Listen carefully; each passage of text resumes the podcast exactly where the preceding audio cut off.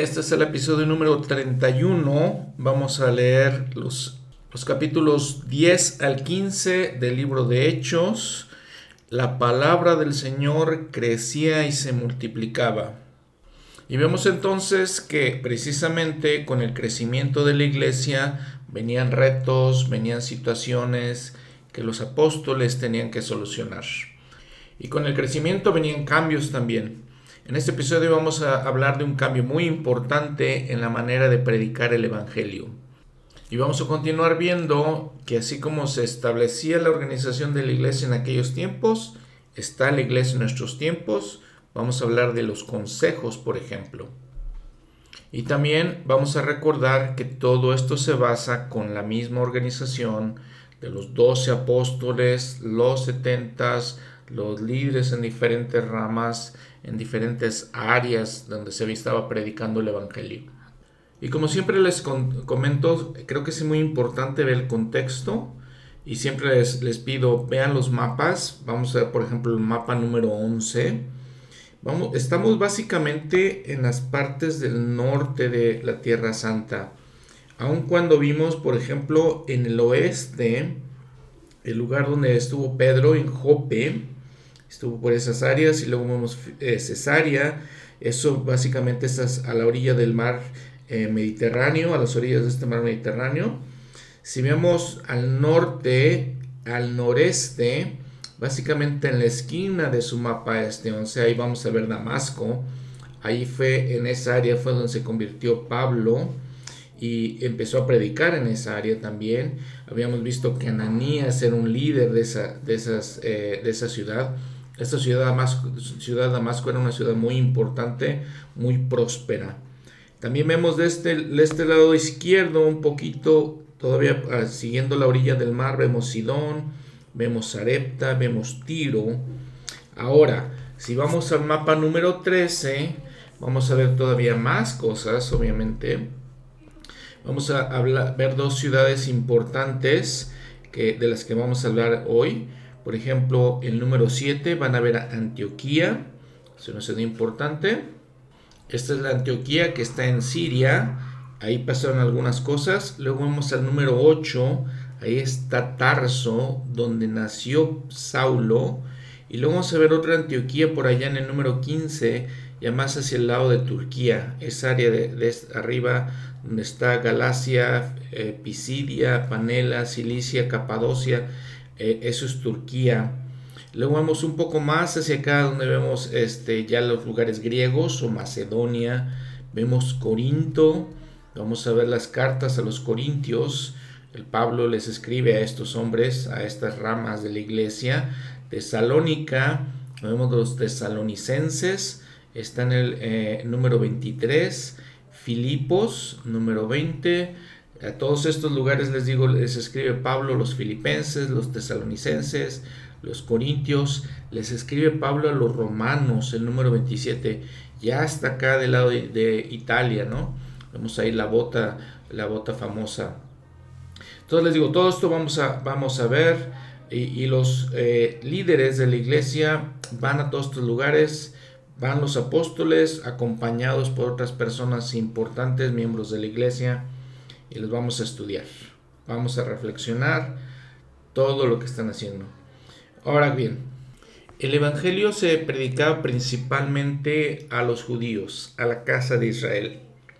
La verdad es que los apóstoles o los líderes de la iglesia no tenían realmente en su mente ir a predicar a los gentiles. Eh, la tradición era que no lo hicieran, no tenían el mandamiento de hacerlo. Había algunos miembros que se habían convertido, que eran gentiles, no eran de la casa de Israel. Hablamos un poquito del eunuco, que era etíope, y otras, otras personas se convertían. Hablamos de algunos griegos también que se convertían. Pero eh, lo que les digo, no iban los apóstoles ni, ni los eh, misioneros a predicarles a aquellas personas. Ahora, en este capítulo 10 de Hechos, dice que había en Cesarea un varón llamado Cornelio centurión de la compañía que se llamaba La Italiana. Obviamente gentil, él era italiano, dice, o romano, ¿no? Dice, pero devoto y temeroso de Dios con toda su casa, y que hacía muchas limosnas al pueblo y oraba a Dios para siempre. Interesante, ¿no? Interesante. Bueno, miren, los, las personas que, a las que se refieren las escrituras como temerosos de Dios, era básicamente un término técnico que se refería a aquellos judíos que se habían convertido al cristianismo, que le hemos dicho no se denominaban todavía cristianos ni se denominaba todavía cristianismo, pero se convertían y entonces lo único que los, los diferenciaba es que no, no, recibían, no tenían la circuncisión como lo hacían eh, los hombres en la ley de Moisés. Sin embargo, eh, cambiaban sus, sus, creencias, solamente creían en un Dios, obviamente todas las culturas alrededor creían en varios dioses, ellos nada más creían en uno, vivían la ley de Moisés, como les decía, frecuentemente, ¿saben qué? Eran muy educados y eran gente de dinero. Cuando nos dice que Cornelio y toda su casa, eso significaba su familia y además los esclavos, los sirvientes que, que trabajaban con ellos. Usualmente la clase, la clase media tenían aproximadamente 8 entre sirvientes, esclavos, y todas las personas que vivían en la casa usualmente seguían las creencias religiosas de aquel que era el patriarca de la casa, en este caso Cornelio, ¿no? Ahora veamos en el versículo 3, este vio claramente en visión, como a la hora novena del día, que un ángel de Dios venía a él y le decía, Cornelio. Y él mirándole fijamente y espantado, dijo, ¿qué es, Señor? Y le dijo, tus oraciones y tus limosnas han subido para memoria delante de Dios. Noten esto, ¿no? Noten que está hablando el ángel y dice, tus oraciones y tus limosnas significando sus acciones, ¿no? Su bondad de corazón, cómo ayudaba a la gente. Entonces podemos decir que la fe iba junto con sus obras. A la hora novena recibió la visita. La hora novena, 3 de la tarde, era hora de oración era hora que se prendía el incienso en el templo, de acuerdo con lo que vimos, por ejemplo, en Hechos 3, eh, versículo 1. Y entonces, fíjense que a esta hora hubo otras visitaciones de ángeles a otros hombres, por ejemplo, Daniel, Daniel 9:21, Zacarías, nos dice eh, Zacarías que era padre de Juan el Bautista, nos dice Lucas 1 del 10 al 11. Entonces estos ángeles mensajeros Llegan a estas horas y se dirigen a la persona por su nombre. Aquí le dice Cornelio. Ahora el ángel, este mensajero, lo dirige con la autoridad. ¿sí? Le dice, envía pues ahora hombres a Jope. Habíamos eh, eh, platicado de que Pedro estaba en Jope. Y dice, y haz venir a Simón, el que tiene por sobrenombre Pedro y entonces este mensajero, les digo, respeta la línea de autoridad. No le dice a Cornelio que haga otra cosa, dice, ve con Pedro. El profeta José Smith dijo, no es de extrañar que el ángel le dijo a Cornelio que mandara por Pedro para que aprendiera cómo ser salvado. Pedro lo podía bautizar y los ángeles no pueden mientras hay oficiales legales en la carne que posean las llaves del reino o la autoridad del sacerdocio. Cierro la cita. Cornelio entonces dice la, narración, llama a dos de sus criados y un devoto soldado. Muy interesante. ¿sí? Había gente devota, dice, nos dice la escritura, que eran romanos, eran de los soldados romanos. Y los manda para que eh, los envíe a Jope después de todo lo que le habían contado. Y dice que mientras iban en el camino, el día siguiente, se acercaban a la ciudad, Pedro subió a la azotea a orar cerca de la hora sexta. Esta hora era mediodía, las 12 del día. Y entonces dice que aconteció que vino, le vino mucha hambre y quiso comer. Pero mientras le preparaban algo, le sobrevino un éxtasis. El Bruce R. McConkie dice, a veces los profetas entran en éxtasis en conexión con la recepción de visiones, es decir, se sienten completamente cubiertos por el Espíritu que toda expresión externa de las funciones físicas normales queda suspendida. Cierro la cita. Esto le podemos también decir que cayó en trance o fue realmente lo que es sobrepujado por el Espíritu. Si recordamos, durante la primera visión, el profeta José Smith en la arboleda sagrada se sintió algo parecido a esto. Dice, y vio el cielo abierto, y que descendía algo como un gran lienzo, que atado de los cuatro cabos era bajado a la tierra. Entonces estaba teniendo una visión Pedro. En este gran lienzo dice, había de todos los cuadrúpedos de la tierra y reptiles y aves del cielo, era un lienzo con animales, y le vino una voz, levántate Pedro, mata y come. Ahora, tenemos que entender eh, todas las costumbres, toda la mentalidad que tenía Pedro. Le dice que coma de estos animales, y Pedro entonces, ¿qué dice? Señor, no, porque ninguna cosa común o inmunda he comido jamás. Recordamos que la ley de Moisés les prohibía, por ejemplo, comer puerco, cerdo, no podían comer eso. Había ciertas leyes de lo que podían comer, las leyes kosher de las que hemos hablado, que todavía observan los judíos. Y entonces él, les digo, en, su mente no podía hacer eso, aunque lo estaba viendo en una visión. Entra en Pedro su condición humana, sus tradiciones, las ideas que tiene en su mente. Y le dice la voz, ¿no? Por segunda vez, lo que Dios ha limpiado, no lo llames tú común.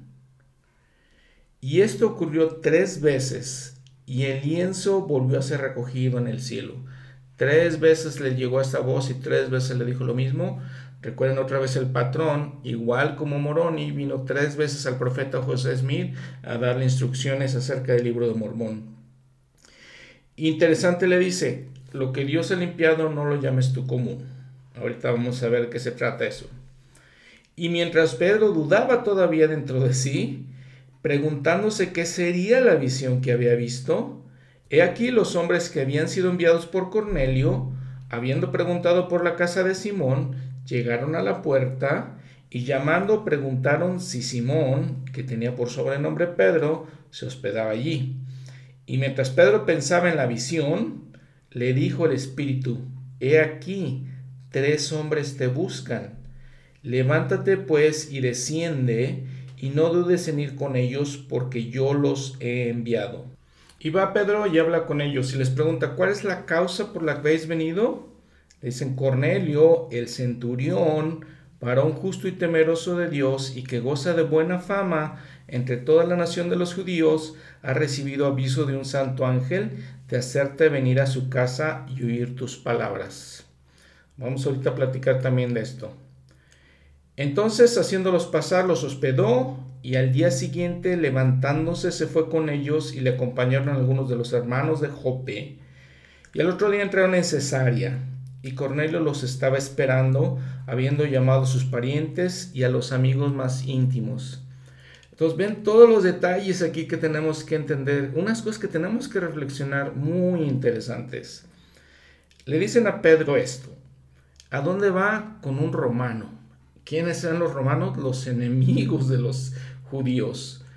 Y entonces les digo, trae todo esto en, tu, su mente, Pedro. Dice, a ver, eh, me, piden la visión del Señor que coma de cosas de las que yo no, este, que están prohibidas para mí, de las que coma cosas que nunca he comido, me manda hacia un centurión, un romano, un gentil, muy importante entender, Cesarea. Ese, lugar, esa ciudad se llamaba Cesarea por el César, el emperador romano. Entonces vean todas las cosas que, que entran aquí en juego. Dice y cuando Pedro entró, salió Cornelio a recibirle, y postrándose a sus pies le adoró. Vean el ejemplo de Cornelio. Pero Pedro le levantó diciendo, levántate, yo también soy un hombre, yo mismo también soy hombre. Y hablando con él, entró y halló a muchos que se habían reunido. Claro, Cornelio llama a más gente, porque le iban a predicar el Evangelio y llama a sus amigos para que reciban la palabra. Y les dice, fíjense lo que les dice Pedro. Vosotros sabéis que está prohibido para un varón judío juntarse con un extranjero o acercarse a él. Otra vez las ideas, las tradiciones que traía Pedro. Se les había prohibido a los judíos, después que habían regresado de Babilonia, juntarse con los gentiles. Recordamos que los judíos se sentían sangre de Israel, eran sangre de Israel, pero se sentían el pueblo especial. Y era, era verdadero, simplemente que pues ellos se habían alejado de Dios y estaban en una situación de apostasía. Pero te les digo, tenían todas esas ideas todavía. Pedro las tenía. Y él dice de todas maneras, le dice a Cornelio, Dios me ha mostrado que a ningún hombre llame común o inmundo. Por lo cual, al ser llamado, he venido sin poder, sin poner ninguna objeción. Así que pregunto, ¿por qué causa me habéis hecho venir? Entonces Cornelio dice, hace cuatro días que a esta hora yo estaba ayunando, y a la hora novena, mientras oraba en mi casa, he aquí un varón con vestidura resplandeciente se puso delante de mí.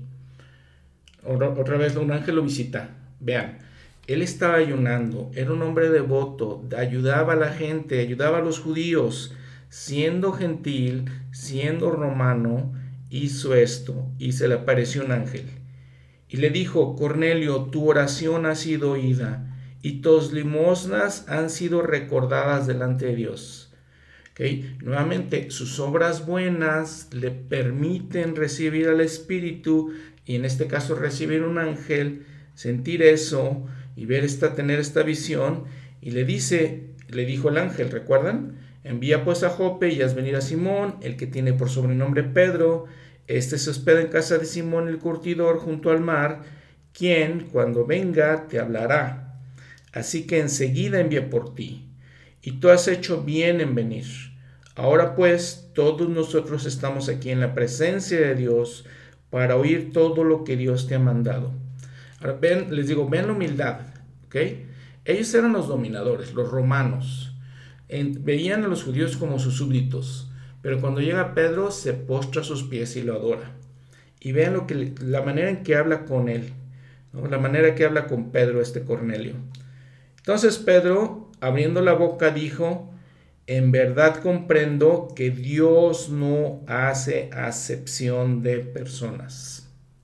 Si ven la nota al pie de la página, nos lleva a primera en Efi 17:35 y aquí tenemos que notar, reflexionar la claridad que nos da el libro de Mormón. Vean lo que dice aquí Nefi. He aquí, el Señor estima a toda carne igual el que es justo es favorecido de Dios. No importa quiénes somos, no importa el color de nuestra piel, nuestra raza, nuestra etnicidad, nuestra este, posición social, nuestra educación, nada. Dice, el que es justo, ese es favorecido de Dios. Pero aquí, los de este pueblo habían rechazado toda palabra de Dios, está hablando los nefitas, primero de Nefi, y habían llegado a la madurez de la iniquidad y la plenitud del aire de Dios estaba sobre ellos, y el Señor maldijo la tierra contra ellos y la bendijo para nuestros padres. Sí, la maldijo contra ellos para su destrucción y la bendijo para nuestros padres al grado de que se enseñorearon de ella.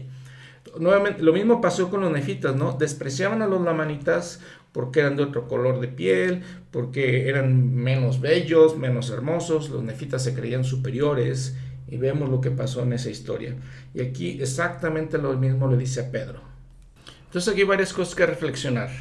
Una cosa interesante es que la versión Reina, Reina Valera en español de la Biblia, donde dice Pedro, en verdad comprendo que Dios no hace acepción de personas, sino que en toda nación se agrada del que le teme y hace lo justo. La versión de el Rey Santiago en inglés no dice eso. Dice Dios is no respecter of persons. No se entiende muy bien ese vocablo respecter. ¿Está hablando de respeto? Y entonces tiene uno que entender exactamente qué significa el vocablo. Pero como les comento, la versión de Reina Valera en español dice no hace excepción de personas. Explica exactamente lo que quiere decir Pedro aquí. Y entonces Pedro le comenta, le dice, le enseña a Cornelio todas las cosas. Dice, Dios envió la palabra a los hijos de Israel, anunciando el Evangelio de paz por medio de Jesucristo. Este es el Señor de todos. Entonces vean cómo introduce a Jesucristo a Cornelio. Vemos la importancia la, en que se basa Pedro y todos los apóstoles, sus enseñanzas se basan en Jesús. En el versículo 38, en cuanto a Jesús de Nazaret, cómo le ungió Dios con el Espíritu Santo y con poder, y cómo anduvo haciendo bienes y sanando a todos los oprimidos por el diablo, porque Dios estaba con él. Y le explica, y nosotros somos testigos de todas las cosas que Jesús hizo en la tierra de Judea y en Jerusalén. Nuevamente, eh, la, importancia de la función de los apóstoles ser testigos especiales de Jesucristo. Y dice que lo mataron, lo colgaron en un madero, en la cruz. A este levantó Dios al tercer día e hizo que se apareciese, no a todo el pueblo, sino a los testigos que Dios había escogido de antemano. Nuevamente, los testigos, los apóstoles. A nosotros que comimos y bebimos con él después que resucitó de entre los muertos. Y nos mandó que predicásemos al pueblo y testificásemos que él es el que Dios ha puesto por juez de los vivos y de los muertos. Aquí Pedro entonces introduce una doctrina importante también. Jesucristo va a ser nuestro juez. Él es el juez de los vivos y de los muertos. De él dan testimonio todos los profetas de que todos los que crean en él recibirán perdón de pecados por su nombre. Entonces vean otra vez todas las enseñanzas que da Pedro. Y dice, y mientras aún hablaba Pedro estas palabras, el Espíritu Santo cayó sobre todos los que oían el mensaje. Y los fieles de la circuncisión, ¿quiénes son los fieles de la circuncisión? Dice, es decir, los conversos a la iglesia que eran judíos. Recuerden que la ley de Moisés les requería estar circuncidados a los judíos específicamente. Dice que habían venido con Pedro, esos judíos se quedaron atónitos de que también sobre los gentiles se derramase el don del Espíritu Santo, porque los oían que hablaban en lenguas y que magnificaban a Dios. Entonces respondió Pedro, ¿acaso puede alguno impedir el agua para que no sean bautizados estos que han recibido el Espíritu Santo también como nosotros? Y les mandó que fueran bautizados en el nombre del Señor Jesús. Entonces le rogaron que se quedase por algunos días. Ahora veamos el capítulo 11. Vean eh, el encabezado. Dios concede a los gentiles el don del arrepentimiento. Los discípulos son llamados cristianos por primera vez en Antioquía. La iglesia es guiada por revelación. Tres temas básicos muy importantes. Entonces, regresando a este tema de los gentiles. Si nos damos cuenta, los apóstoles, el pueblo de Israel se encontraba en el Medio Oriente en lo que es hoy Palestina. No se les permitía predicar, eh, dice Pedro inclusive que hablar con otras personas que no fueran de ese pueblo, no se les permitía a otras personas que no fueran de ese pueblo ser parte de la iglesia, aunque sí vemos algunos ejemplos ¿no? de, todas estas cosas. Es muy parecido a lo que pasó en la restauración de la iglesia. Y quiero que consideren, que reflexionen, por ejemplo, esto. ¿Quiénes eran los gentiles? Los europeos principalmente, en aquel tiempo, en, aquel mundo del que conocemos, principalmente ellos. ¿Quiénes eran los europeos? La gente blanca, de, color, de ojos de color, no se les permitía recibir el Evangelio en absoluto. Alguna hermana, estando yo en una clase de escuela dominical en Canadá, mencionó por qué no se le permitía a los africanos, a la gente de raza negra, recibir el sacerdocio en la iglesia durante algún tiempo. En 1850, 1852 para ser exactos, el presidente Brigham Young anunció públicamente que los hombres descendientes de africanos de raza negra no podían tener y ser ordenados al sacerdocio podrían ser miembros de la iglesia sin ser ordenados. Aunque durante la vida de José Smith sí existían ciertos hermanos que eran miembros de la iglesia que tenían sacerdocio, Elijah Abel era uno de ellos. De hecho, el presidente Brigham Young dijo de otro hermano Walker Lewis, era un hombre negro también, y, fue ordenado al sacerdocio, y dijo, tenemos uno de los mejores élderes, un africano, entonces sucedió esto y se quedó durante varios años. Varios profetas de la iglesia literalmente pelearon con esto pensando cómo puede ser posible, ¿verdad? Pero tenemos que tomar en cuenta, igual que con Pedro, de nuestras ideas, las ideas de los, de los miembros de la iglesia. Eh, en, Estados Unidos existía la esclavitud, por ejemplo. Los africanos eran básicamente los esclavos y, el país ha estado dividido y creo que sigue dividido hasta estos momentos, ¿verdad? Pero había estado dividido por mucho tiempo, eh, mostrando la diferencia entre un hombre blanco y un hombre negro. Es parte de su cultura, era parte de su cultura de hecho, en 1857 la Suprema Corte de Justicia de los Estados Unidos declaró que los blancos, perdón, que los negros no poseían ningún derecho que los blancos eh, debieran respetar, ¿no?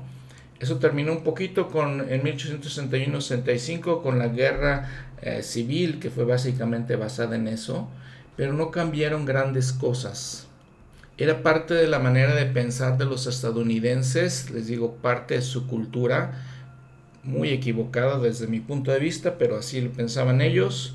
Les comento, pues Pedro también de alguna manera pensó así. Ahora, considerando que la mente de nuestro Padre Celestial, de Dios, es mucho mayor que la de nosotros, nosotros no entendemos estas cosas. En aquellos tiempos, en los tiempos de los apóstoles, no se les permitía predicar el Evangelio a la gente blanca, a los europeos. En nuestros tiempos no se le permitía a los eh, negros descendientes de africanos nuevamente recibir el sacerdocio.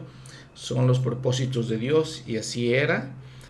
Hasta junio de 1978, en que el presidente Spencer W. Kimball dice, después de orar mucho, en el aposento alto del templo del lago salado, suplicando a Dios por su guía.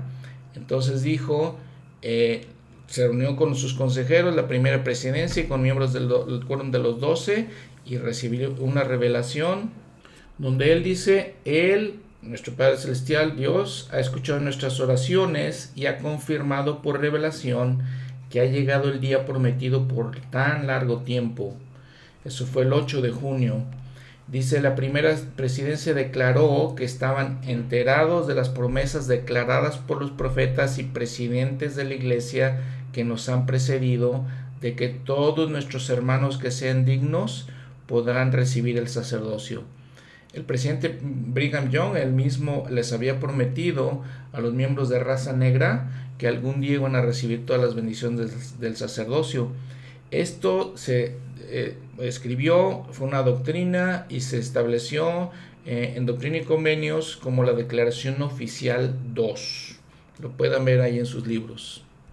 El presidente Hinckley, que era miembro del Quórum de los Dos en aquel tiempo, dice, en la sala se percibió un ambiente sagrado y santificado. A mí me pareció como si se hubiera abierto un conducto de comunicación entre el trono celestial y el suplicante profeta de Dios arrodillado y rodeado de sus hermanos. Por el poder del Espíritu Santo, todos los hombres que nos hallamos en aquel círculo supimos la misma cosa. Ninguno de los que estábamos presentes en aquella ocasión volvió a ser la misma persona después de eso. Tampoco la iglesia ha vuelto a ser exactamente la misma. Y escuchemos lo que dice, lo que dijo en aquel entonces el elder Bruce McConkie. Dice, habló de la nueva luz y conocimiento que habían borrado el entendimiento limitado anterior. Todo esto se los quiero comentarles que se lo estoy leyendo de un artículo de la iglesia que se le llama La raza y el sacerdocio, ensayos sobre temas del Evangelio. También sigue diciendo, por ejemplo, Cualquier idea que tenían anteriormente los miembros de la iglesia de que la raza determinaba ciertas cosas, que era desaprobación, una maldición divina, ¿sí? es equivocada, dice. O dice más bien el artículo, actualmente la iglesia rechaza todas esas teorías. Dice, los líderes de la iglesia condenan actualmente en forma inequívoca todo racismo, pasado y presente, y de cualquier manera que se manifieste. Y nuevamente utilizando el libro de Mormón, recordamos las enseñanzas en segundo Nefi, donde dice, y a nadie de los que a él vienen desecha el Señor, sean negros o blancos, esclavos o libres, varones o mujeres, y todos son iguales ante Dios, tanto los judíos como los gentiles. Ahora, tenemos que entender que la iglesia, como dice en el artículo de fe, en el número 9, donde dice, creemos todo lo que Dios ha revelado, todo lo que actualmente revela, y creemos que aún revelará muchos grandes e importantes asuntos pertenecientes al reino de Dios. Esta visión que tuvo Pedro cambió completamente toda la dinámica de la iglesia en aquellos tiempos y esta otra visión que tuvo el presidente eh, Kimball o esta revelación que tuvo el presidente Kimball también cambió en nuestros tiempos. Y lo hemos, lo hemos notado, ¿verdad? Cómo se cambiaron, el presidente Nelson acaba de cambiar las reuniones de tres horas a dos horas, como el presidente Monson cambió las edades de los misioneros. Entonces nosotros creemos en esta revelación, la revelación continua. El presidente Nelson utiliza mucho esa, esa frase, esas palabras, la restauración continua. Entonces es importante que lo reflexionemos en estas cosas y las entendamos. Ahora a continuación vemos lo que pasa con los miembros de la iglesia, que todavía pasa con, los miembros en, nuestra actualidad. ¿sí? Algunos de las autoridades generales ahora tenemos algunos de ellos que son descendientes de africanos de, de, raza negra y sin embargo a veces ha habido miembros que dicen no, no queremos estos, estos hermanos, no podemos obedecerlos como miembros de la iglesia, como autoridades de la iglesia no los podemos ver. Vean, por ejemplo, ya en el versículo 3 de este capítulo 11, dice, perdón, vamos a ver el versículo 2, y cuando Pedro subió a Jerusalén, contendían con él los que eran de la circuncisión. ¿Quiénes otra vez? Los judíos contendían con Pedro, diciendo, ¿por qué has entrado en casa de hombres incircuncisos y has comido con ellos? Se quejaban, ¿por qué este, fuiste con los gentiles? ¿Por qué comiste con ellos? Y entonces Pedro comenzó a contarles por orden lo que había sucedido. ¿sí? Les contó toda la historia y les dice, por ejemplo, en el versículo 10, que recibió la visión y sucedió tres veces. Y les platica lo que también había visto Cornelio, la visita del ángel. Y entonces le dice que va a la casa de Cornelio, dice, y empieza a hablar con ellos, versículo 15, y cuando comencé a hablar, cayó el Espíritu Santo sobre ellos también, como sobre nosotros al principio. Entonces me acordé de lo que había dicho el Señor cuando dijo, Juan ciertamente bautizó en agua, pero vosotros seréis bautizados con el Espíritu Santo. Así que, si Dios les dio también el mismo don que a nosotros, que hemos creído en el Señor Jesucristo, ¿quién era yo para oponer resistencia a Dios? Ahora, afortunadamente dice la Escritura, entonces oídas estas cosas, callaron y glorificaron a Dios, diciendo, de manera que también a los gentiles ha dado Dios arrepentimiento para vida. Y entonces dice que fueron esparcidos a causa de la tribulación, viajaron a Fenicia, Chipre y Antioquía, la tribulación hablando del tiempo de Esteban, y fueron a todos esos lugares y hablaron con chipriotas, sirenenses, hablaron con griegos. Y la reflexión es lo impresionante. Versículo 21 y la mano del Señor estaba con ellos. Y un gran número creyó y se convirtió al Señor. Esa es la, mano del Señor. No entendemos sus propósitos, pero vean lo impresionante de todo esto, ¿no? Lo especial de todo esto. De igual manera, por ejemplo, en algún tiempo la iglesia recibía más mensajes de África pidiendo que los misioneros fueran a visitarlos que de ninguna otra parte del mundo. En un artículo de hace aproximadamente un año encontré los países donde el crecimiento de la iglesia es mayor. ¿Dónde se imaginan? África. Número uno, Tanzania. Un 62% de incremento. Malawi, 50% de incremento. Zambia, 30% la República Democrática del Congo 20%, Mozambique, Kiribati, Liberia, Sierra Leona, Zimbabue, en otros lugares como Papúa Nueva Guinea. Ahí está creciendo la iglesia. El mayor crecimiento de la iglesia es ahí. Ahora un poco más naturalmente, sabemos que los miembros de la iglesia que hablamos español somos mayores allí ahora, o somos la mayoría de los miembros de la iglesia más que los que hablan inglés. Y como varias veces comentó, para mí es un testimonio de la iglesia. Una obra maravillosa y un prodigio. Esta iglesia de Jesucristo de los santos de los últimos días. Y un testimonio tan especial de la manera en que Dios dirige su obra. Y bueno, dice, y llegó la noticia de estas cosas a oídos de la iglesia que estaba en Jerusalén.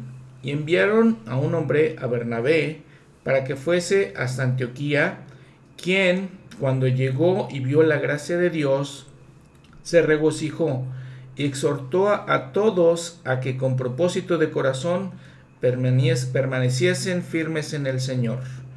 Porque Bernabé era un hombre bueno y lleno del Espíritu Santo y de fe, y una gran multitud fue agregada al Señor. Después dice, eh, partió Bernabé hacia Tarso para buscar a Saulo. Y cuando le halló, le llevó a Antioquía y se reunieron todo un año allí con la iglesia y enseñaron a mucha gente y los discípulos fueron llamados cristianos. Entonces habíamos dicho cuando hablamos del encabezado que por primera vez se les da este nombre. Recordamos que antes se les llamaba el camino, porque Jesús era el camino, la verdad y la vida. Ahora ya se les llama así cristianos o santos.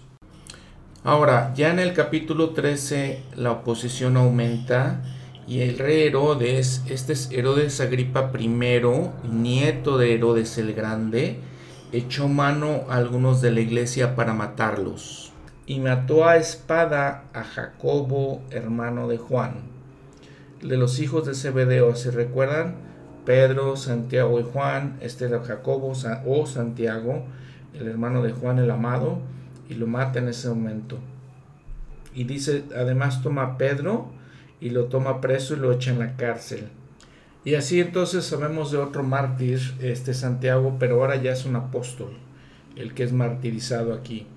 Eh, dice que viene un ángel, el, el, relato nos dice que viene un ángel y saca a Pedro de la cárcel y entonces dice Pedro, comenta, ahora entiendo verdaderamente que el Señor ha enviado su ángel y me ha librado de las manos de la mano de Herodes y de todo lo que el pueblo de los judíos espera. Y habiendo considerado esto, llegó a la casa de María, la madre de Juan, el que tenía por sobrenombre Marcos, donde muchos estaban reunidos orando. Y les un poquito confusiones aquí porque hay muchas Marías y aquí vemos otro Juan, aunque dicen que después, dice que después le llamaban Marcos, ¿no? Y Lucas nos narra una situación chistosa con una muchacha que se llamaba Rode, porque abre la puerta, ve a Pedro y entra corriendo diciéndoles está Pedro en la puerta y todos piensan que está loca porque obviamente sabían que Pedro estaba encarcelado, pero les dice esto, Pedro dice persistí en llamar le abrieron la puerta, o sea que la, esta muchacha Rode entra y no le abre la puerta a Pedro, sino que lo ve y entra corriendo, entonces sigue persistiendo Pedro en llamar y dice le abren y se quedan atónitos y les platica la historia, ¿no? Y nos cuenta que fue de día y los soldados se dieron cuenta que no estaba Pedro y Herodes también buscando eh, a, Pedro le, dicen todo lo que pasó, los ejecuta y estaba enojado y dice que entonces habla con un hombre blasto y se sienta en el versículo 21 vestido de ropa real en el tribunal y los arengó y entonces dice que en ese momento un ángel del Señor le hiere, ¿sí? Por cuanto no dio gloria a Dios y expiró. En ese momento muere este Herodes Agripa. Y Bernabé con Saulo volvieron de Jerusalén, habiendo cumplido su servicio, llevando también consigo a Juan, el que tenía por sobrenombre Marcos. Y entonces por un tiempo no sabemos nada, no nos dice Lucas nada de Saulo, y aquí retoma otra vez eh, su historia. Saulo obviamente se había quedado un tiempo a predicar, vimos en Damasco, y luego había ido a Jerusalén, y luego los apóstoles lo mandan a su casa o a donde había nacido, a Tarso, y ahí está por algunos años. Y luego dice en el capítulo pasado que habíamos visto, en el capítulo 11 de, Hechos, dice que en, en Antioquía, perdón, estuvo por un año completo. Y entonces este periodo de tiempo son aproximadamente 10 años que nos cubren unos cuantos versículos del libro de Hechos. Eh, Santiago Jacobo muere en el año 44 después de Cristo. En ese mismo año muere Herodes Agripa. Y entonces les digo, vemos eh, este periodo de tiempo en, este, en los pocos versículos. Eh, probablemente Pablo había estado predicando durante todo este tiempo. Pero vamos a ver en el capítulo 13 ya que empieza su primer viaje misional. Y el encabezado en este capítulo 13 nos dice, se llama Saulo y a Bernabé al servicio misional. Saulo, ahora llamado Pablo, maldice un hechicero, Cristo es descendiente de David, de acuerdo con lo que está comentando Pablo, y Pablo ofrece el Evangelio primero a Israel y luego a los gentiles. Dice que había entonces en la iglesia que estaba en Antioquía profetas y maestros, Bernabé y Simón, el que se le llama Niger, y Lucio Cireneo y Manaén, que se había criado con Herodes el tetrarca, y Saulo. Ministrando pues estos al Señor y ayunando, dijo el Espíritu Santo, apartadme a Bernabé y a Saulo para la obra a la que los he llamado. Entonces, habiendo ayunado y orado, les impusieron las manos y los despidieron. Ahora veamos, si vemos por ejemplo el mapa número 13, Ahí nos damos cuenta, les digo, dónde están todas las ciudades, los lugares que visitaban. Por ejemplo, y luego viene la otra página donde nos explica, el, tiene el número de la ciudad, número del pueblo, de la población, y luego nos dice qué está pasando ahí, qué pasó ahí. Si vemos el número uno, Gaza, Gaza es donde eh, Felipe predicó de Cristo y bautizó a un etíope eunuco que iba camino a Gaza. Y luego, por ejemplo, el 2 es Jerusalén, ya sabemos, ¿no? El 3 es Jope, es donde dice, Pedro tuvo la visión por la que Dios concede el don del arrepentimiento a los gentiles. Ahí también Pedro levantó a Tabita de los muertos, o a Tabita de los muertos. Vemos también en eso, por ejemplo, el, número 5 es Cesarea, una de las cesáreas, hay dos. Luego, por ejemplo, vemos también Antioquía, que es el número 7 más hacia el norte. Esa es Antioquía de Siria, dices está en Siria, es donde estaban ahí en esos momentos. Y se ven las líneas con las flechas, por ejemplo en rojo dice primer viaje misional, van a, Chipre y luego van a otra Antioquía. Esta otra Antioquía se encontraba en Pisidia, se llama. Y entonces ahí dice donde los eh, enseñaron a los judíos que Cristo era descendiente de David que es lo que vamos a hablar en este capítulo 13. Y dice que entonces fueron ahí, descendieron a Seleucia y de ahí navegaron a Chipre y después de haber llegado a Salamina anunciaban, anunciaban la palabra de Dios en las sinagogas de los judíos y tenían también a Juan como ayudante. Y habiendo atravesado toda la isla hasta Pafos, hallaron cierto hechicero, falso profeta judío, llamado Bar Jesús vean el nombre, ¿no? Bar Jesús, que estaba con el procónsul Sergio Paulo, varón prudente. Este, llamando a Bernabé y a Saulo, deseaba oír la palabra de Dios. Y entonces aquí vemos, por ejemplo, el poder de Pablo, porque eh, se encuentra entonces ya hablando con gobernantes romanos. Este Sergio Paulo era un procónsul, entonces les digo, era, era romano. Entonces, vean cómo ya empiezan a, predicarle a los líderes políticos este, del imperio romano. Y también aparece otro hombre llamado Elimas, un encantador, eh, procurando apartar de la fe a este procónsul. En el versículo 9 dice, entonces Saulo, que también es llamado Pablo, y aquí Lucas empieza a llamarle con este su nombre romano. Él usa una transliteración latina de su nombre hebreo, de este nombre Saulo. Este latín, Paulus, significa pequeño, corto, chico. Y recordamos la, la, descripción que dijo el profeta José Smith, que platicamos en el episodio pasado, de que su estatura pues era básicamente muy pequeña, ¿no? Unos 52, dijo el profeta José Smith, de estatura. Eh, probablemente podemos entender que habiendo recibido varias visitas durante todo su ministerio del profeta José Smith, eh, vio a Pablo también, lo recibió. Esto también de acuerdo con lo que el mismo profeta dice en Doctrina y Convenio 128. Esta dice que es una epístola que escribe a los santos de los últimos días, a los miembros de la iglesia.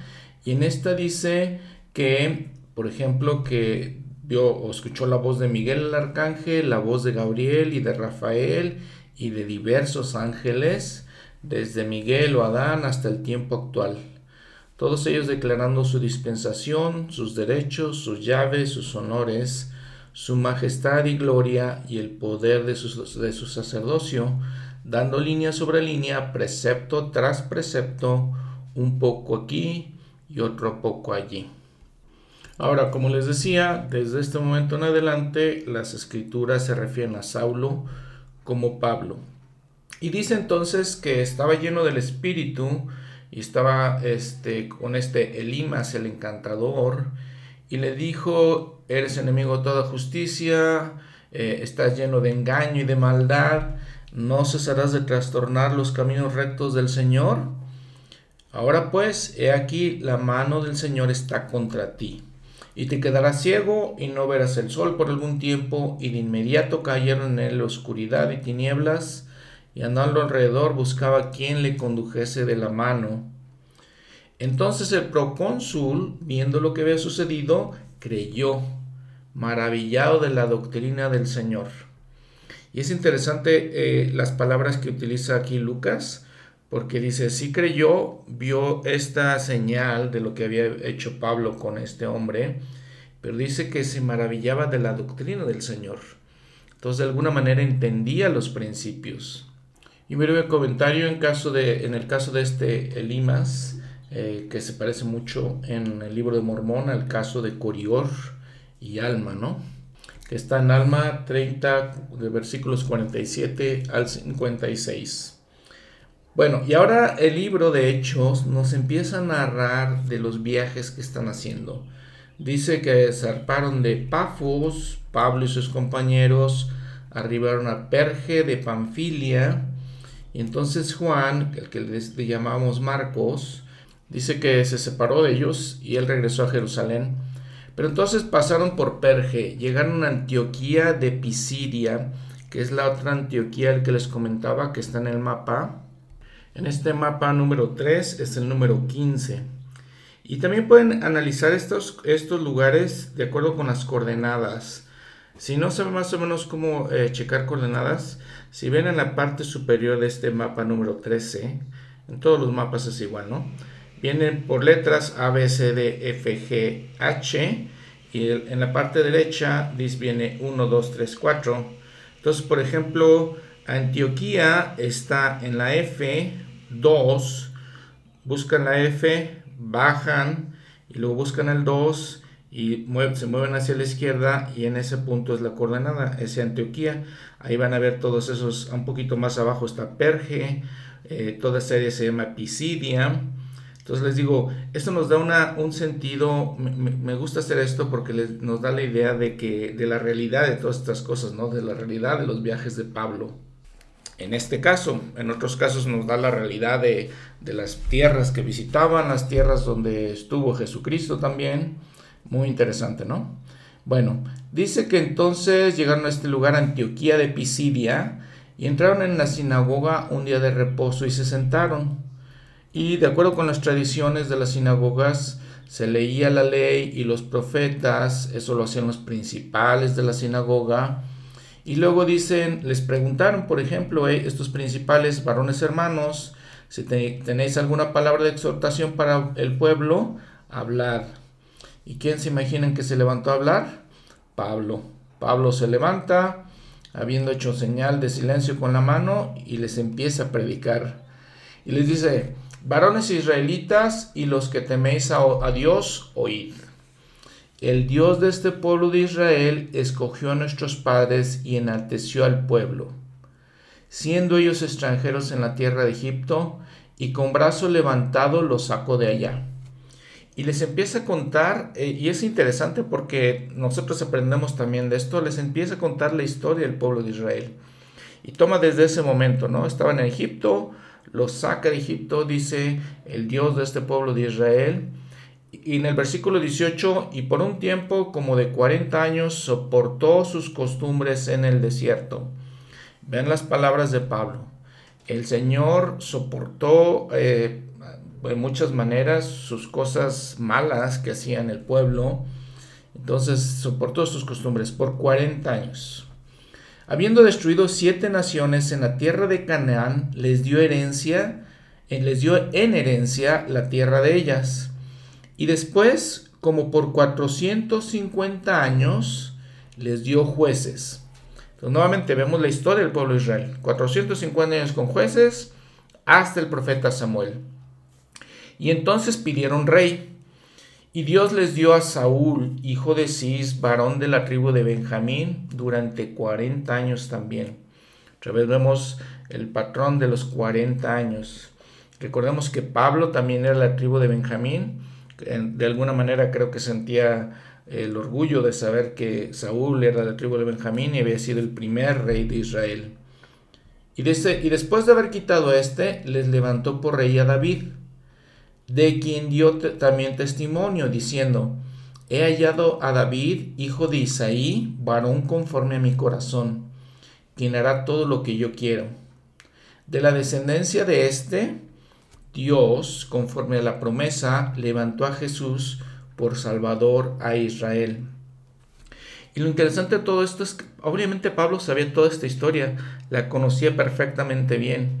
Y entonces cuando aprende de Jesús, cuando eh, se convierte el cristianismo, entonces obviamente liga todas estas profecías, eh, encuentra todas las similitudes, encuentra los puntos importantes aquí. Entonces dice, la descendencia de David levantó a Jesús por Salvador Israel. Antes de su venida, Juan predicó el bautismo de arrepentimiento a todo el pueblo de Israel. Mas cuando, cuando Juan terminaba su carrera dijo, ¿quién pensáis que soy? Yo no soy él pero he aquí, viene tras mí uno cuyo calzado de los pies no soy digno de desatar. Varones hermanos, hijos del linaje de Abraham, y los que entre vosotros teméis a Dios, a vosotros es enviada la palabra de esta salvación. Porque los que habitan en Jerusalén y sus gobernantes, no reconociendo a Jesús, ni las voces de los profetas que se leen todos los días de reposo, las cumplieron al condenarle. Vean la manera en que les explica Pablo. A ver, los gobernantes, los que habitaban en Jerusalén, no reconocieron a Jesús. Y a pesar de que habían escuchado a los profetas hablar de Jesús, del Mesías, ¿no? A pesar de que lo escuchaban todos los días de reposo, no las, no las entendieron, no las escucharon, no las reconocieron y ni las cumplieron porque lo condenaron. Y dice, y sin hallar en él causa de muerte, pidieron a Pilato que le matase. Y habiendo cumplido todas las cosas que de él estaban escritas, lo bajaron del madero y lo pusieron en el sepulcro. Otra vez les recuerda, estaban las profecías, ustedes no las quisieron reconocer. Entonces lo crucificaron, lo mataron, lo bajaron del, del sepulcro y lo pusieron en el sepulcro, pero Dios le levantó de entre los muertos y lo vieron durante muchos días los que habían subido juntamente con él de Galilea a Jerusalén. Todos sus discípulos apóstoles, les digo, en su gran mayoría eran galileos. Todos los apóstoles, apóstoles en ese punto ya eran galileos. ¿no? Dice, y ahora, quienes ahora son sus testigos ante el pueblo. Y nosotros también os anunciamos el Evangelio de aquella promesa que fue hecha a los padres esa promesa que, nos, que se, nos hizo nuestros padres, obviamente está diciendo aquí Pablo, la cual Dios nos ha cumplido a nosotros, los hijos de ellos, resucitando a Jesús, como también está escrito en el Salmo segundo, mi hijo eres tú, yo te he engendrado hoy. Y con respecto a, que se, a que le levantó de entre los muertos para nunca más volver a corrupción, lo dijo así, os daré las misericordias fieles de David. Por eso dice también en otro lugar, no permitirás que tu santo vea corrupción. Porque a la verdad David, habiendo servido a su propia generación según la voluntad de Dios, durmió y fue reunido con sus padres y vio corrupción. pero aquel a quien Dios levantó no vio corrupción. Sabed pues esto, varones hermanos, que por medio de él se os anuncia la remisión de pecados, y de todo lo que por la ley de Moisés no pudisteis ser justificados, en él es justificado todo aquel que cree. Mirad pues, que no venga sobre vosotros lo que está dicho en los profetas. Les vuelve a contar y les vuelve a citar una escritura. Mirad, oh menospreciadores, asombraos y pereced, porque yo hago una obra en, vuestros días, obra que no creeréis si alguno os las contare, os la contare, ¿no? Está citando ahora a Habacuc. Entonces, vean eh, eh, lo grandioso que era eh, Pablo como, como misionero. Les cuenta desde el principio, les dice lo que ha pasado, les hace ver los errores que los padres de ellos habían tenido, los mismos errores de ellos que no habían reconocido al Mesías, les cita las escrituras, usa las escrituras para predicarles. Impresionante, ¿no? La, capacidad de Pablo como misionero.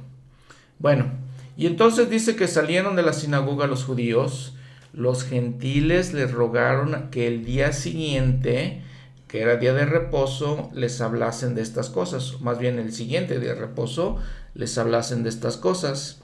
Y dice, y despedida la, de la, eh, perdón, despedida la congregación, muchos de los judíos y de los prosélitos devotos siguieron a Pablo y a Bernabé, quienes, hablándoles, los persuadían a perseverar en la gracia de Dios. Y el siguiente, el siguiente día de reposo se reunió casi toda la ciudad para oír la palabra de Dios. Imagínense, casi toda la ciudad. Pero los judíos, al ver la multitud, se llenaron de celos y refutaban lo que Pablo decía, contradiciendo y blasfemando. Y vean lo que les dice Pablo y Bernabé. Les dijeron, a, la verdad era menester que se os hablase primero la palabra de Dios. A ustedes judíos, ¿no? A ustedes de la casa de Israel.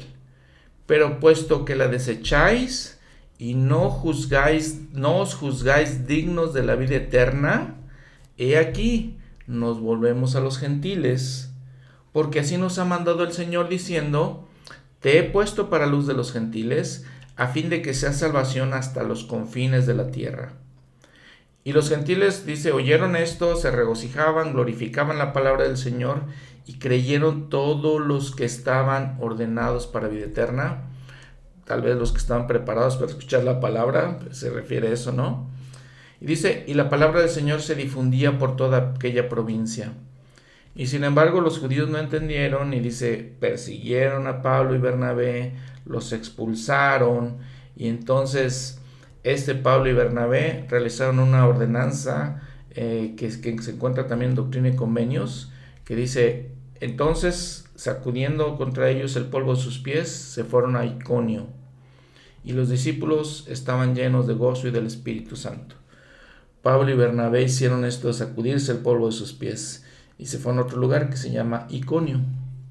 Entonces miren, en este acontecimiento donde Pablo les predica, los judíos lo rechazan, los gentiles eh, le piden que vuelva y le predique otra vez el siguiente día de reposo y ellos lo aceptan y se les da gozo, es básicamente parte de la historia del mundo en general y de la historia del Evangelio eh, entre la gente. El profeta José Smith mencionó estas cosas porque dice él, por ejemplo, que cuando recibió el libro de Mormón, cuando lo visita Moroni, narra, eh, lo vemos en la narración en la Perla de Gran Precio, dice que, que este mensajero Moroni eh, le declara que era un ángel de Dios enviado para traer las alegres nuevas de que el convenio que él había hecho con el antiguo Israel estaba por cumplirse, que la obra preparatoria para la segunda venida del Mesías iba a comenzar muy pronto, y que había llegado el tiempo en que el Evangelio sería predicado con potestad en toda su plenitud a todas las naciones. Es lo que les dice Pablo aquí también, ¿no? El Evangelio se llevó primero a la casa de Israel, y como lo rechazaron, no todos lo rechazaron, pero una gran mayoría de la gente lo rechazó, y entonces se llevó a los gentiles y hasta todos los confines de la tierra. Así era el plan de Dios, estoy seguro. Así estaba preparado.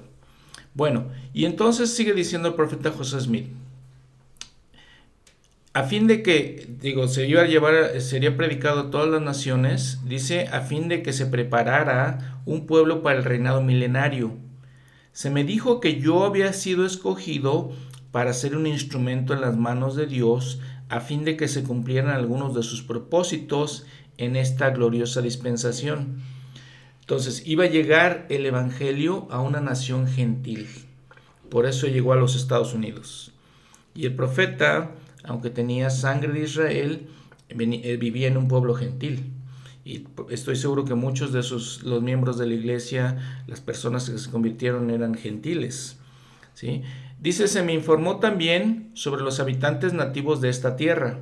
Ya está hablando de la casa de Israel y se mostró quiénes eran y de dónde venían, se me dio a conocer un bosquejo de su origen, su progreso, su civilización, sus leyes y gobiernos, su rectitud y su iniquidad, y de las bendiciones que Dios finalmente quitó al pueblo. Nuevamente, de las bendiciones que Dios finalmente quitó al pueblo.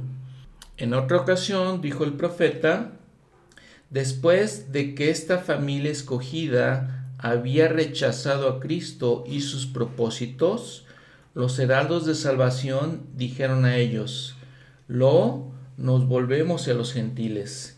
Y los gentiles recibieron el convenio y fueron injertados, de donde la familia escogida fueron arrancados. En esto el profeta haciendo alusión a la alegoría del olivo el que nos, de que nos cuenta Jacob, hijo de Ley, en el libro de Mormón, Jacob capítulo 5, aunque después el mismo profeta dice, pero los gentiles no han continuado en la bondad de Dios, pero se han apartado de la fe que una vez fue entregada a los santos, y han quebrantado el convenio en el cual sus padres fueron establecidos, o por el cual sus padres fueron establecidos, y se han vuelto orgullosos, y no han temido. Por lo tanto, pocos de ellos serán recogidos con la familia escogida. Cierro la cita del profeta José Smith. Y después les decía que la narración nos lleva a un lugar que se llama Iconio. Está un poquito al sureste de Antioquía. Está en la misma región de Galatia. Y dice que en Iconio entraron juntos en la sinagoga de los judíos, Pablo y Bernabé, y hablaron de tal manera que creyó una gran multitud de judíos y asimismo de griegos. Pero los judíos, los judíos perdón, que no creían, incitaron y alteraron los ánimos de los gentiles contra los hermanos. Con todo esto se detuvieron allí mucho tiempo hablando con osadía acerca del Señor, el cual daba testimonio de la palabra de su gracia, concediendo que se hiciesen señales y milagros por las manos de ellos. Entonces la gente de la ciudad estaba dividida. Unos estaban con los judíos, otros con los apóstoles, ¿sí? Y luego entonces ah, dice que estos judíos, algunos judíos y los gentiles también, juntamente con los gobernantes, tramaron un atentado para afrentarlos y apedrearlos. Pero se dieron cuenta y entonces viajaron otra vez a otra ciudad eh, ahora se llamaba Listra y Derbe, dos ciudades, ¿sí? dos ciudades de Laconía, dice la escritura, están más al sur, más hacia el este de esta ciudad de Iconio, y, y viajaron a toda la tierra alrededor de ellos y allí predicaban el Evangelio. Y entonces dice que vio un hombre en esta ciudad de Listra, en este pueblo de Listra, dice que era cojo desde el vientre de su madre, nunca había andado. Este oyó hablar a Pablo, el que cuando fijó los ojos en él, vio que tenía fe para ser sanado, y dijo a gran voz, levántate derecho sobre tus pies, y él salió y anduvo. Y entonces la gente se, de alguna manera se espantó, dice, dice, dioses semejantes a hombres han descendido a nosotros, fíjense un poquito las supersticiones de ellos, ¿no? Y entonces sus ideas, eh, este, dicen, lo estaban hablando en su lengua licaónica, y dice, en su lengua tenían sus ideas, como tenían toda esta eh, tradición, esa influencia griega, como ya lo hemos dicho varias veces, todas estas áreas hasta la Tierra Santa tenían estas influencias griegas. Y entonces le dicen a Bernabé, le llaman Júpiter, que era uno de sus dioses, y a Pablo le llama Mercurio, ¿sí? porque dice, este es el que llevaba la palabra. Si ven ahí las notas al pie de la página, entonces nos refiere a los dioses griegos. Uno era Zeus y el otro era Hermes. Ese les pone, ¿no? Y dice, el sacerdote de Júpiter, cuyo templo estaba delante de la ciudad de ellos, trajo toros, guirnaldas delante de las puertas y mucha, una gran multitud de gente, dice, querían ofrecer sacrificios. Y cuando eh, Bernabé y Pablo dijeron, ¿cómo van a ofrecer sacrificios? Se, dice, se rasgaron sus ropas y se lanzaron entre el gentío dando voces, o sea, empezaron a hablar con ellos Recuerden que ese rasgarse sus ropas pues era una, señal de afrenta, una señal de angustia, de dolor. Y dice, les dicen, ¿por qué hacéis esto? Dice, nosotros también somos hombres semejantes a vosotros. Veamos, vean cómo la, idolatría, ¿no? Como ven que, eh, que Pablo y Bernabé hacen milagros y cómo hablan, creían que eran dioses, ¿no? Increíble. Eh, hace, algunos, hace algún tiempo estaba viendo un programa de televisión, de hecho, y vi, vi algunas de esas este, tradiciones en las que pues la gente idolatra cosas sin realmente sin, sin vida, ¿no? cosas que no tienen este cuerpo ni tienen ninguna, la verdad es que ningún sentido. Y me llegó muy fuerte la impresión, cómo, eh, qué tan impresionante que, que este, la idolatría. Y aquí sucede esto. Y, les están explicando, ¿ustedes creen que, este, que las lluvias y todo, todo eso, y, y oran a sus dioses por las lluvias y todo eso, eso no funciona así, no es así. Pero entonces, dice, vinieron algunos judíos de Antioquía y de Iconio que persuadieron a la multitud y dice, apedrearon a Pablo y le sacaron fuera de la ciudad pensando que estaba muerto. Y ese es, ese es el, el pues el, eh, lo que tienen que eh, soportar, ¿no? Los, la gente que predica el Evangelio. En alguna ocasión me pasó a mí con un compañero mío, este, no exactamente esto, pero sí llegó un hombre gritando cosas, íbamos caminando en la calle en la misión, en Veracruz, México, y entonces llegó un hombre con una piedra y golpeó a mi compañero. Afortunadamente nada más lo golpeó en el hombro, pero una piedra bastante grande y se alejó y estaba un poco como, no sé si estaba drogado, tomado, alguna cosa así, ¿no? Bueno, la situación de Pablo pues, obviamente es mucho más severa, mucho más grave, porque este, lo apedrean, piensa que está muerto, pero dice, pero al rodearle los discípulos se levantó y entró en la ciudad y un día después partió con Bernabé a Derbe. Y dice que siguieron enseñando ahí, anunciando el Evangelio, dice, y tras haber enseñado mucho, volvieron a Listra y a Iconio y a Antioquía, fortaleciendo los ánimos de los discípulos, exhortándoles a que permaneciesen en la fe y diciéndoles, es menester que a través de muchas tribulaciones entremos en el reino de Dios.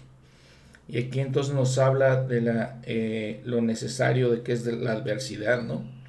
y eh, pues que tenemos que aprender, reflexionar, entender esto. A través de muchas tribulaciones entramos en el reino de Dios.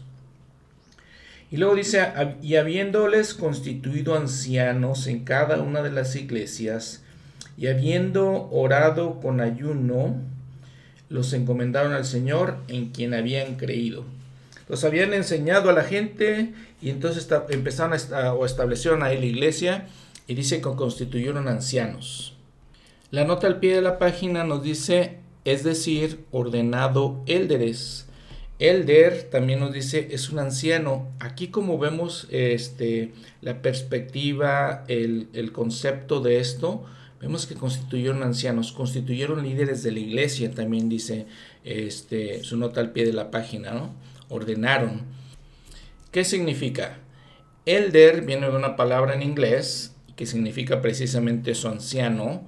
Pero les digo, esta, esta eh, manera en la que describe, se describe aquí no, no parece que realmente estén ordenando ancianos, están ordenando líderes del sacerdocio para establecer la iglesia allá. Y entonces la iglesia utilizó esta palabra de elder para describir a todas aquellas personas que reciben el sacerdocio de Melquisedec en este oficio de Elder. Y entonces por eso los, los llamamos así, de esa manera. Ahora, vemos todo lo que viajó Pablo dando, predicando el Evangelio, todos estos viajes misionales. Recordemos que Pablo tenía una preparación, una educación única para llevar a cabo esta obra. Eh, primero porque era ciudadano romano, podía viajar por muchas partes. Segundo por la educación que había recibido, todo su conocimiento de las escrituras, como les platiqué hace un momento. Y entonces tenían esto, toda esta capacidad tan grande de ser tan, tan misionero, tan fuerte, tan especial, cómo predicaba, cómo les enseñaba eh, a los judíos, porque se conocía muy bien la religión judía, y también a los demás, porque también había sido este, educado en otras, en otras culturas. Tenía las dos culturas, tenía la romana o griega y la, este, cultura judía. Entonces tenía toda esta capacidad. Y vemos, por ejemplo, entonces que él fue eh, en Hechos 9, del 1 al 30, viajó de Jerusalén a Damasco. Y de ahí viajó a, a su lugar de origen, Tarso. ¿Cuánto fue todo esto? Aproximadamente 1100 kilómetros. Ahora, en Hechos 11, 25, 26 va de Tarso a Antioquía. ¿Cuántos son? Otros 145 kilómetros. Luego en Hechos 11.30 al 12.25 viaja de Antioquía a Jerusalén, a Antioquía otra vez, 900 kilómetros. Y luego hace su primer viaje misional que acabamos de ver, del que, del que acabamos de hablar, en Hechos 13, 4, versículo 4 a Hechos 14, 28. Y todo este viaje yendo de ciudad a ciudad son 2.250 kilómetros.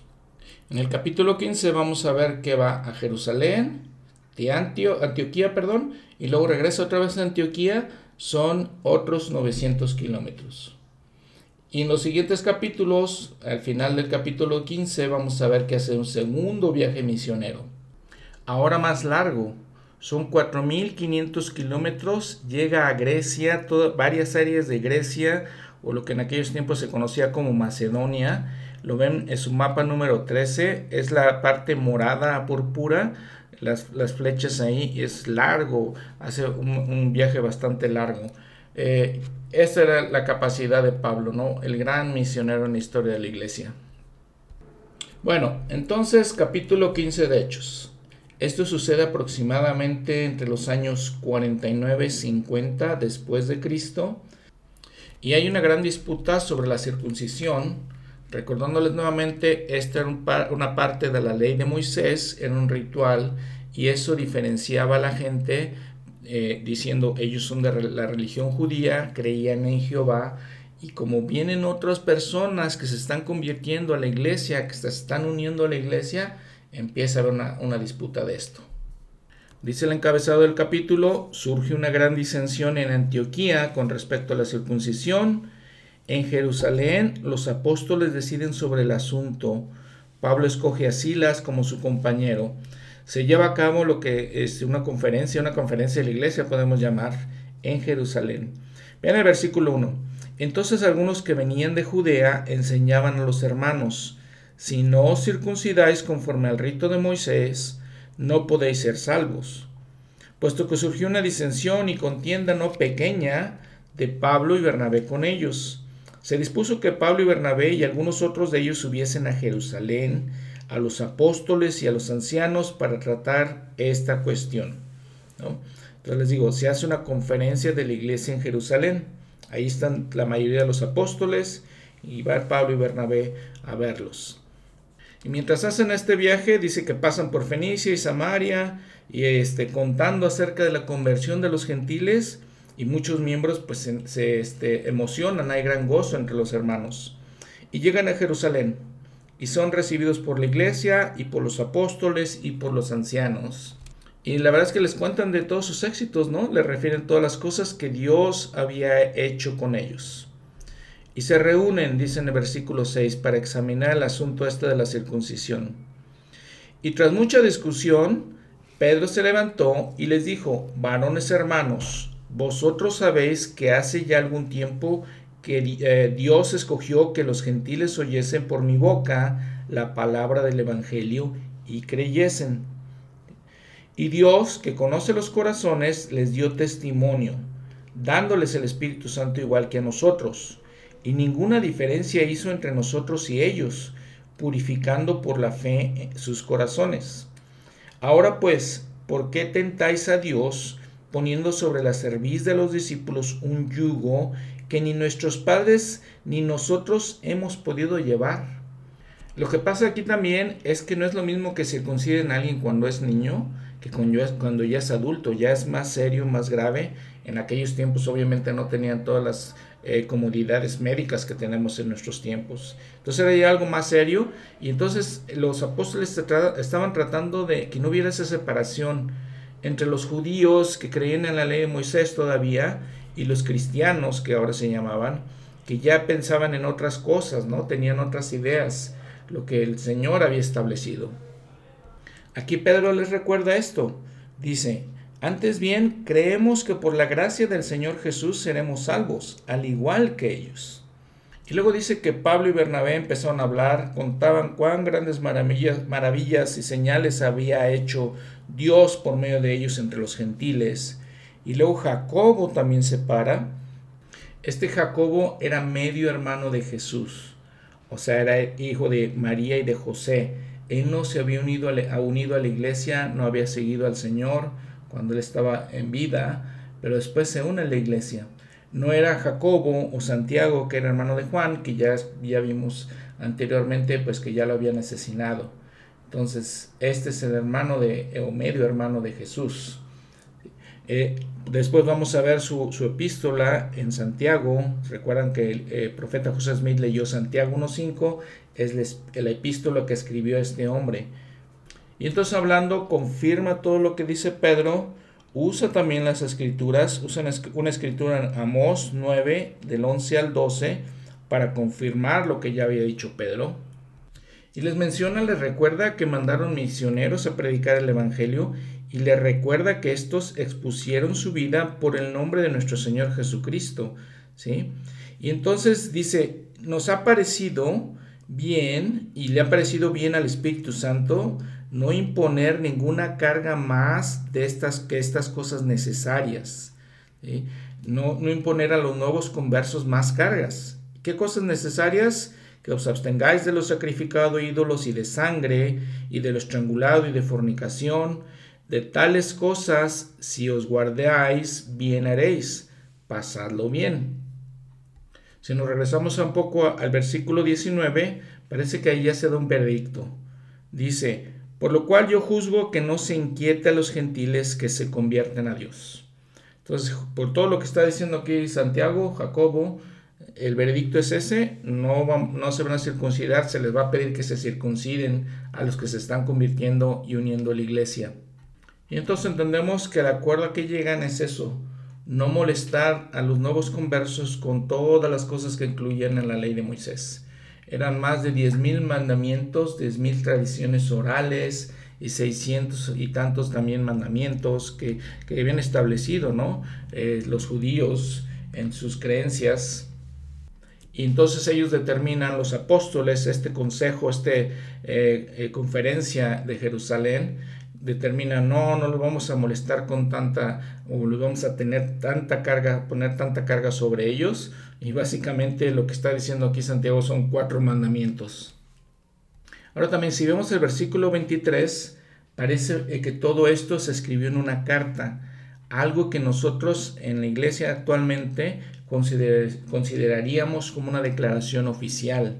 Son escritura, porque las declaraciones oficiales se ponen en la perla de gran precio, se ponen en las escrituras como parte de nuestros libros canónicos. Entonces ellos hacen básicamente lo mismo. Bueno, y se da por terminado ese asunto, aunque después se encuentran los apóstoles que era muy difícil para los judíos dejar eso a un lado. Después siguen ciertos problemas, los vamos a ver en el futuro. Pero lo que sucede ahora es que Pablo quiere eh, ver cómo se van a reunir, eh, van a hacer otro, otro viaje misional, van a hacer otro, otra misión. Bernabé dice que se quiere llevar a Juan, que tiene por sobrenombre Marcos, pero recordamos que Juan este, se fue, como que básicamente se regresó de la misión, y Pablo dijo, no, yo no quiero hacer eso, no se pusieron de acuerdo, y Bernabé sí se lleva a Juan, y Pablo se lleva, se lleva a Silas, les digo, empieza su segundo viaje misional, su segunda misión.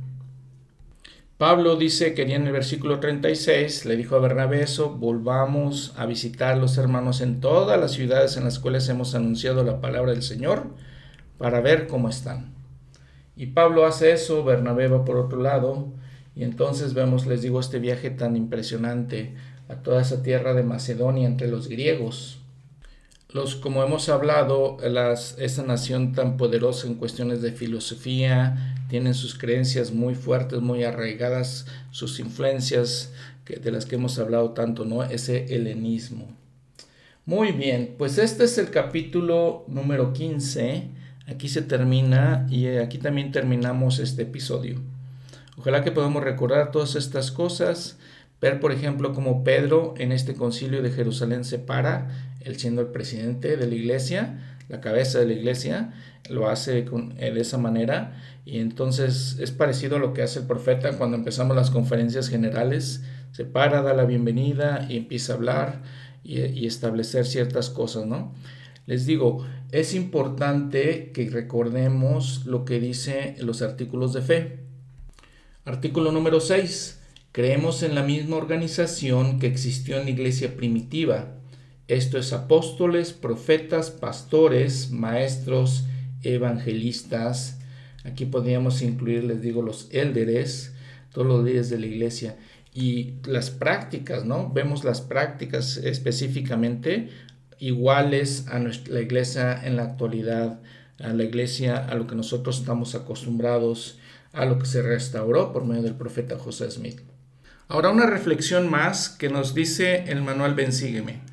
Dice, durante, las, durante generaciones los judíos habían creído que el ser de la simiente de Abraham, es decir, descendiente literal de Abraham, significaba que la persona era aceptada y escogida por Dios. Lucas 3:8. Consideraban a todos los demás como gentiles inmundos, que no eran aceptados por Dios. En Hechos 10, ¿qué enseñó el Señor a Pedro acerca de quienes se agrada Él? Hechos 10:35. ¿Qué señales ve en este capítulo de que la vida que llevaba Cornelio era aceptable para el Señor? Medite en lo que significa la declaración, Dios no hace acepción de personas. ¿Por qué es importante que usted conozca esa verdad? Al igual que los judíos que se consideraban superiores a, quienes no eran de la simiente de Abraham, se ha descubierto a sí mismo haciendo suposiciones o comentarios descorteses y desinformados sobre personas que son diferentes a usted? ¿Cómo podría vencer esa costumbre? Podría resultar interesante tratar de hacer un simple ejercicio durante los próximos días. Cada vez que esté interactuando con alguien, trate de pensar, ¿esta persona es un hijo o una hija de Dios. Al hacerlo, ¿qué cambios nota en su manera de pensar e interactuar con los demás? Más adelante dice, ¿cómo puede enseñar a su familia que Dios no hace acepción de personas? Tal vez podría mostrar imágenes de personas de diferentes orígenes y culturas mientras la familia lee esos versículos. ¿Cómo deben influir en nuestras acciones las verdades de esos versículos? Y también podemos recordar, si hemos ido al templo, podemos recordar cuando vemos ciertas cosas en el templo que nos enseñan estas verdades, si ponemos atención. En, este, en esta situación, este ejemplo que nos da aquí el manual, eh, esta actividad que nos da el manual para enseñar a la familia, recuerdo un compañero de trabajo, no miembro de la iglesia, no tenía nada que ver con la iglesia, y un día me enseñó que les, enseñaba a sus hijos precisamente eso. Tenía fotos y les enseñaba diferentes orígenes, diferentes culturas. Este compañero de trabajo era canadiense Y entonces les enseñaba eso para enseñarles que las gentes somos diferentes físicamente, por fuera somos diferentes, por dentro somos exactamente iguales. Los mismos sentimientos, los mismos anhelos, los mismos deseos, las mismas este, ganas, deseos de salir adelante, de proporcionar a nuestras familias. Es exactamente lo mismo. Entonces es una, una reflexión muy importante. Una tercera reflexión que también viene en el manual dice ¿Qué hay que, de significativo en que a una persona se le llame cristiana? ¿Qué significa para usted que se le conozca como cristiano? Vimos en este episodio que por primera vez les llama a los miembros de la iglesia cristianos. ¿Qué significa para nosotros? Para ustedes y para mí. Reflexión. Muchas gracias otra vez. Que pasen una buena semana. Nos vemos en el próximo episodio en el que vamos a estudiar los capítulos del 16 al 21, Dios nos llamaba para que les anunciásemos el Evangelio. Hasta pronto.